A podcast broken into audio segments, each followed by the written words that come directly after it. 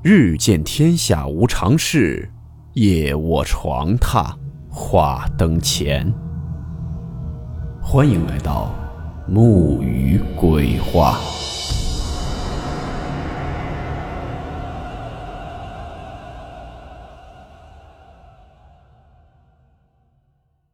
大家好，我是木鱼。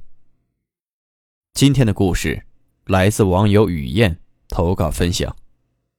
故事名称：还愿。温馨提示：本故事含有未经证实的内容和边缘化知识，部分内容超出普遍认知。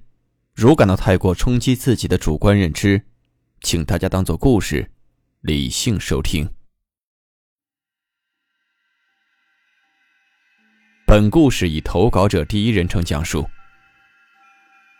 我家是农村的，我把这件事写出来，只是为了提醒大家注重许愿的规矩。平时呢，最好也不要随便许愿。我和发小是邻居，因为关系非常好，所以从小到大都可以在他家里面串门。相信待过农村的小孩都知道，农村的瓦房基本上是挨在一起修建的，中间最多会隔上一层矮矮的围墙或者是土堆。它的作用呢？对我们小孩来说，如同摆设一般，只要我们想，就可以随便翻过来翻过去的。别问我为什么不走大门，可能小时候就是喜欢偷鸡摸狗翻墙的快乐吧。有一次我照常翻墙，准备过去喊发小出来玩，却发现他家非常吵，混杂着哭声和叫骂声。我当时还以为是他挨打了，可是，一听却发现。那根本不是他的声音，那分明是他大嫂的声音。在这里值得提一下，他的大嫂，我叫她梅姐姐。她本人呢是从外地嫁过来的，因为天生体弱，所以一直以来生育有点困难。嫁给了发小的哥哥，多年也没有怀上孩子。而发小的哥哥，我叫他大兵哥，本身呢也是有一点残疾的。所以也很难娶到媳妇儿，就刚好和体弱的梅姐姐结婚了。平常的两个人是非常恩爱的，相敬如宾。梅姐姐呢也是温温柔柔大姐姐的形象。可是当我循着吵闹的声音进入发小的堂屋时，才发现大喊大叫、哭泣的人是那位梅姐姐，而她的婆婆则不停的冲上去拦着梅姐姐打滚。我发小则呆愣在原地。当时那梅姐姐坐在地上，又哭又闹的，嘴巴里还不停的说着：“是我送给你家的孩子，是我，为什么不还给我？”我看见这样的情况，当时都懵了。平常温柔有礼的姐姐，现在就像是一个泼皮一样嚎啕大哭，胡乱的絮叨，在地上打滚。这都是什么情况啊？什么还给我？我站在原地也不知所措。发小这时看我过来了，马上冲上来拉着我说：“他说我嫂子从吃了午饭就开始哭，刚开始问他，他什么都不说，就是一个劲儿的哭，后面就是摔碗，现在就这样了，开始又骂又哭的，也不知道说的什么。”我听着发小的话，突然感觉到了不对劲，心里隐隐觉得这个情况怎么有点像撞到什么东西的样子。但是我也没敢直言说出口，毕竟我在大人面前还是小孩子，就算是说出来了，也只会让我尴尬而已。所以我只是听着发小的担心，小声的就嘀咕了一句，说要不找人看看吧。就是这句话，突然像是点醒了众人。张婆婆呢也终于反应过来了，马上跟我说说对对对，丫头，你快帮我把你外婆叫来。我怎么没想到呢？让你外婆来看看。我听见这话，赶忙就转身回家，忙把外婆喊了过来。我外婆在当地农村是会看事儿的，哪家人丢了魂儿、撞到脏东西了，我外婆都能处理，而且也能导音，也就是俗称的通灵问卜，可以问出事情的原因，并且针对性的处理。在我小时候，没少看见城里人过来给我家那个土瓦房里面挂红布、放鞭炮，只是小的时候没有觉得有什么大不了的。就是会看点事儿罢了。实际上，等我随着年龄长大，回到城里去，才明白我家里原来是有堂口的。那个红布和桌上的供奉就是堂口，而我外婆也是很有本事的，只是我不懂罢了。当我把外婆扶到发小家，外婆只是叹了口气，对梅姐姐说：“她说你在这里闹什么啊？有什么事你好好说呀，光闹有什么用？”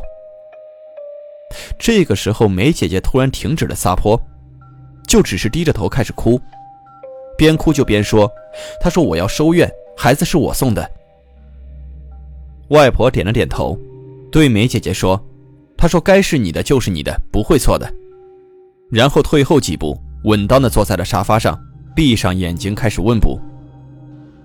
两三分钟后，外婆突然睁开了眼睛，看了一眼张婆婆，冷冷的就问她：“说你媳妇儿不该有娃，你晓得不？”张婆婆点了点头，笑了笑就说：“知道，原来找人看过了，命里是难有娃的。”外婆冷冷的笑了笑，就说：“现在她肚子里有一个娃了，相信你已经晓得了。但是你当初是怎么求来的，你也应该知道。”这个时候，张婆婆脸上更加尴尬了。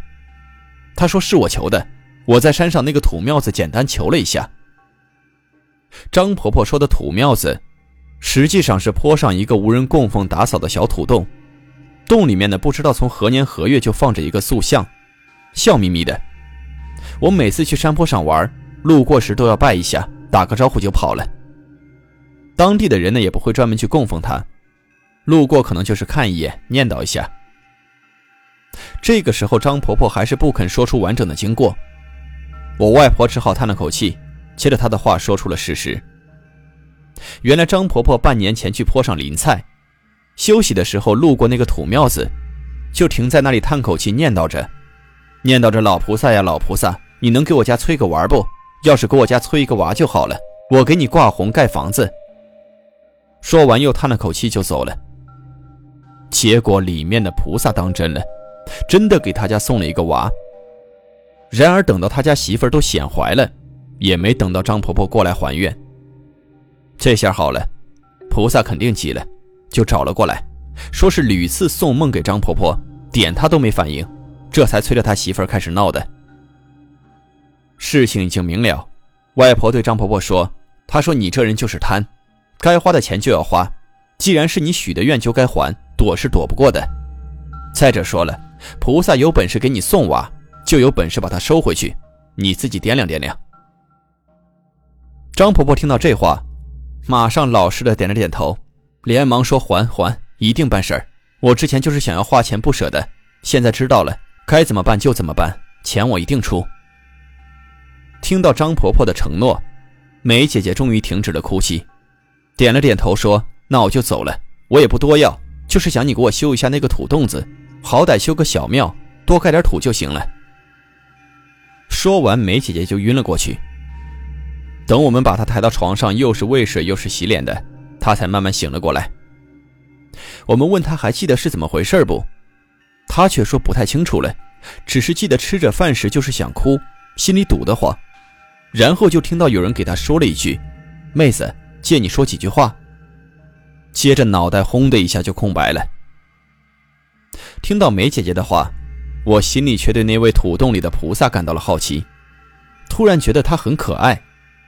直到长大后想起这件事，依然觉得不太像菩萨，倒像是有血有肉有脾气的人。更是觉得神灵也不是那样高高在上的。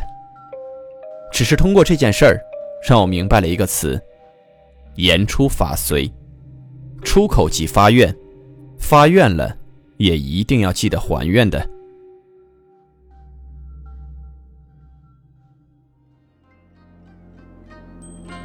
好了，我们今天的故事到此结束，祝你好梦，我们明晚见。